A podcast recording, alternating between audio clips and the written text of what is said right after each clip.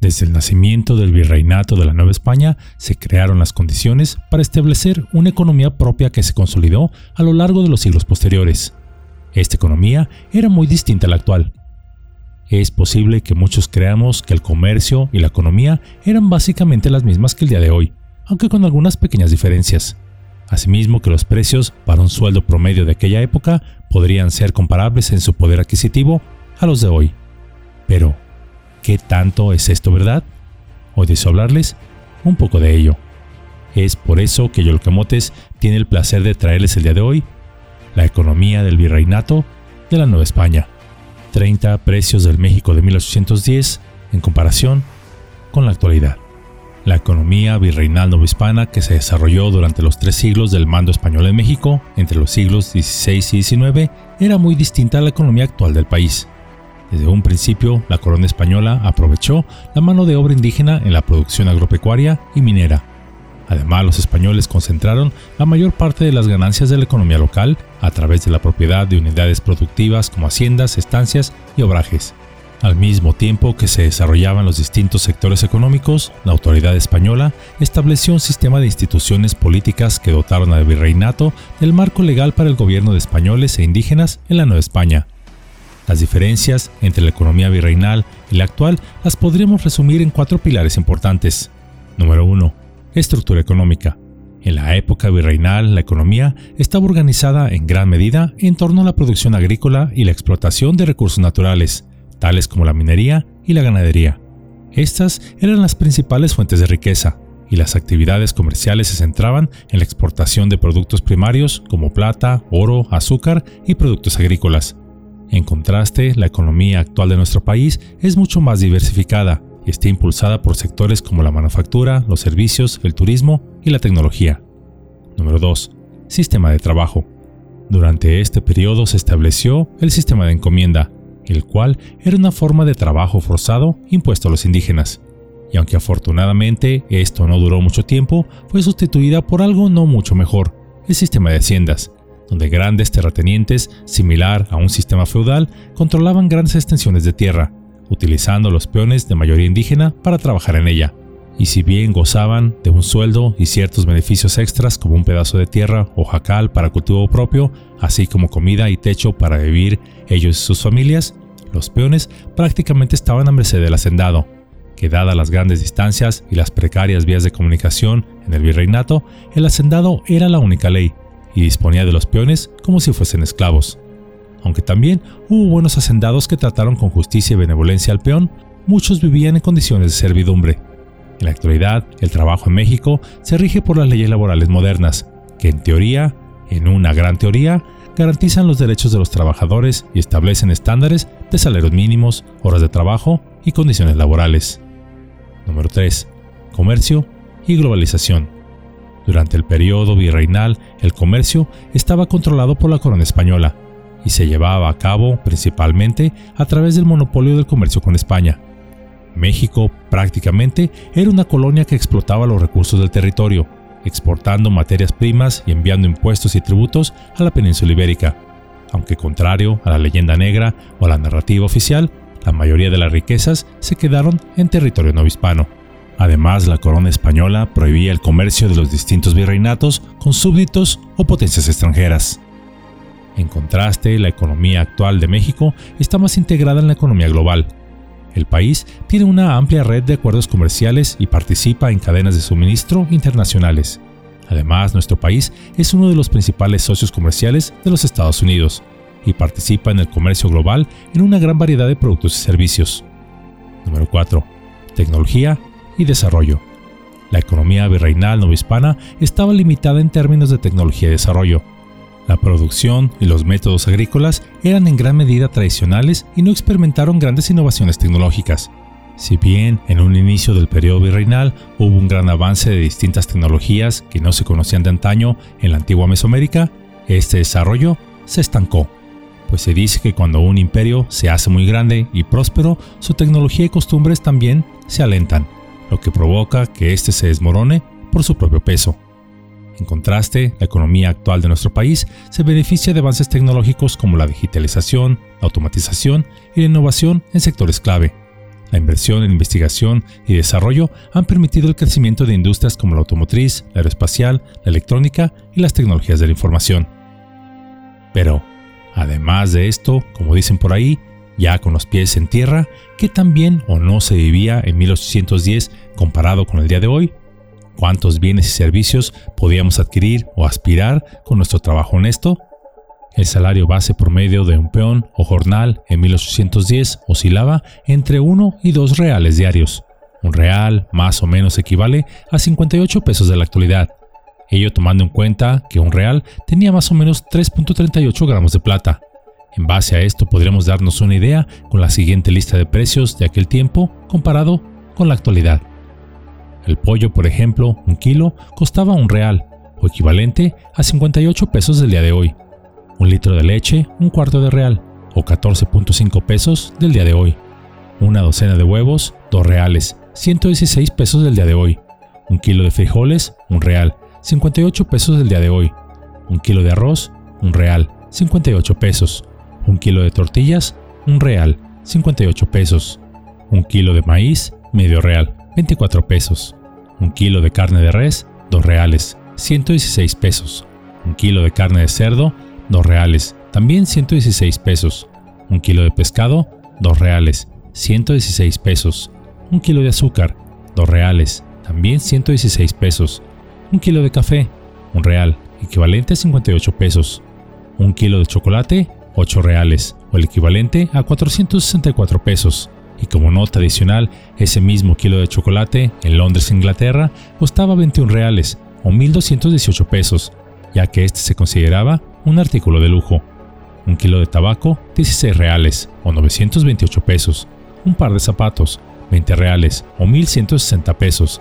Una camisa, 8 reales o 464 pesos. Un par de pantalones, 15 reales o 234 pesos. Un sombrero, 5 reales o 290 pesos. Una manta, o es decir, una cobija, 16 reales, 928 pesos. El adquirir una casa de un dormitorio costaba mil reales o 58 mil pesos.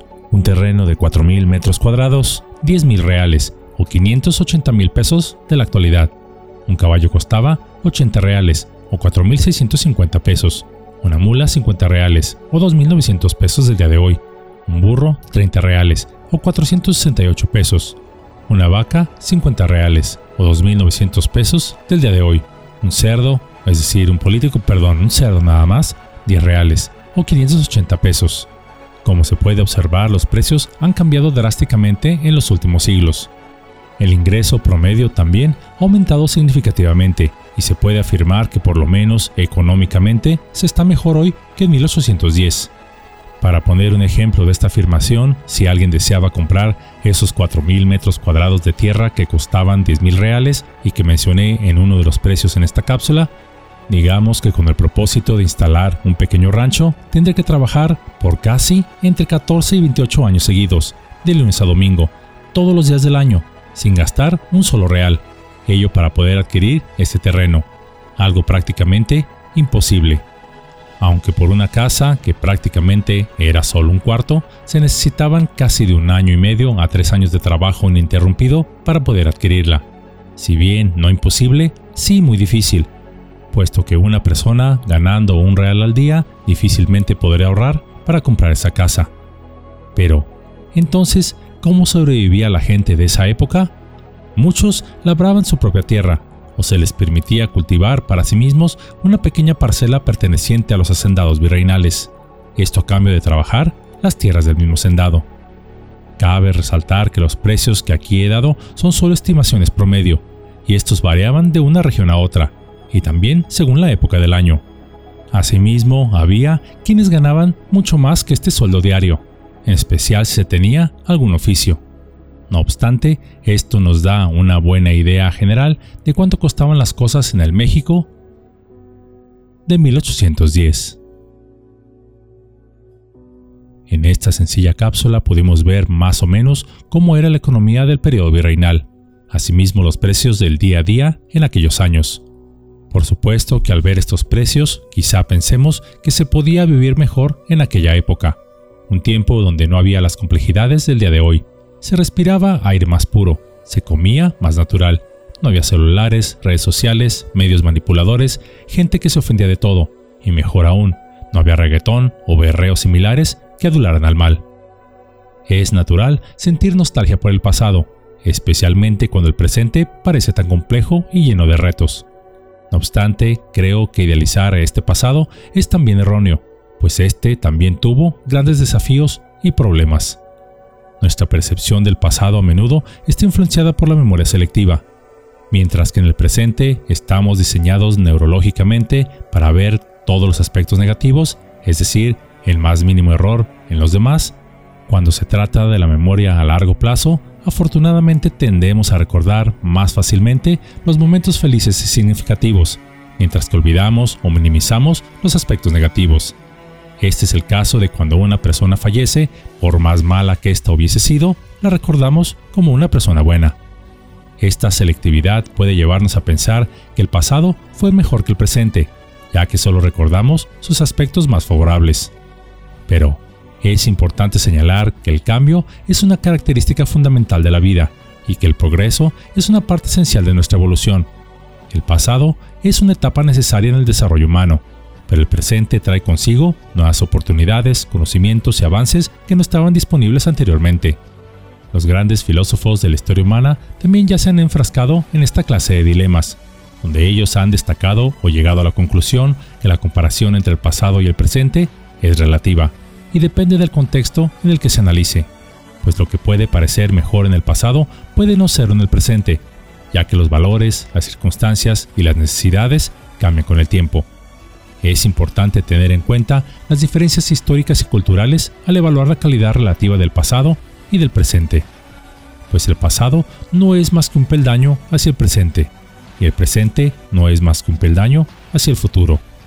Si deseamos construir para el futuro, debemos aprender del pasado, pero si queremos vivir en el presente, no debemos detenernos en este pasado, porque esto nos dejaría atrapados en una visión estática de la vida.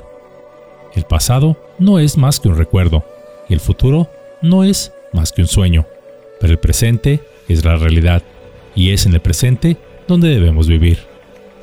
Hace mucho tiempo, en la época de héroes míticos, estos pensamientos sobre el pasado, presente y futuro ya se habían abordado. Grandes mentes llegaron a las siguientes conclusiones para dejar ir a un pasado que nos atormenta o simplemente no podemos olvidar.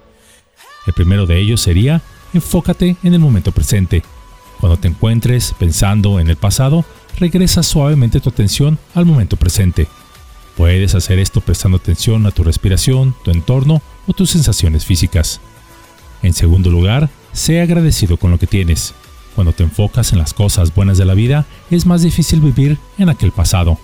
Haz una lista de las cosas por las que estás agradecido, o tómate un tiempo cada día para apreciar las cosas buenas de la vida. En tercer lugar, Perdónate a ti mismo y a los demás.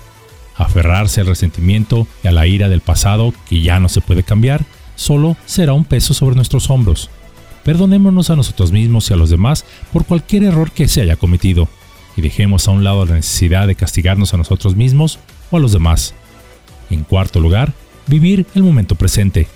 El pasado ya se fue y el futuro aún no está aquí. Lo único que es real es el momento presente. Aprovechemos al máximo cada día viviendo el momento presente y disfrutando de este viaje llamado existencia. Finalmente, creo personalmente que el pasado es como una llave de oro, la cual bien empleada puede abrirnos las puertas al futuro. Pero solo es una llave. Usémosla para abrir esa puerta, pero no para quedarnos parados debajo de ella.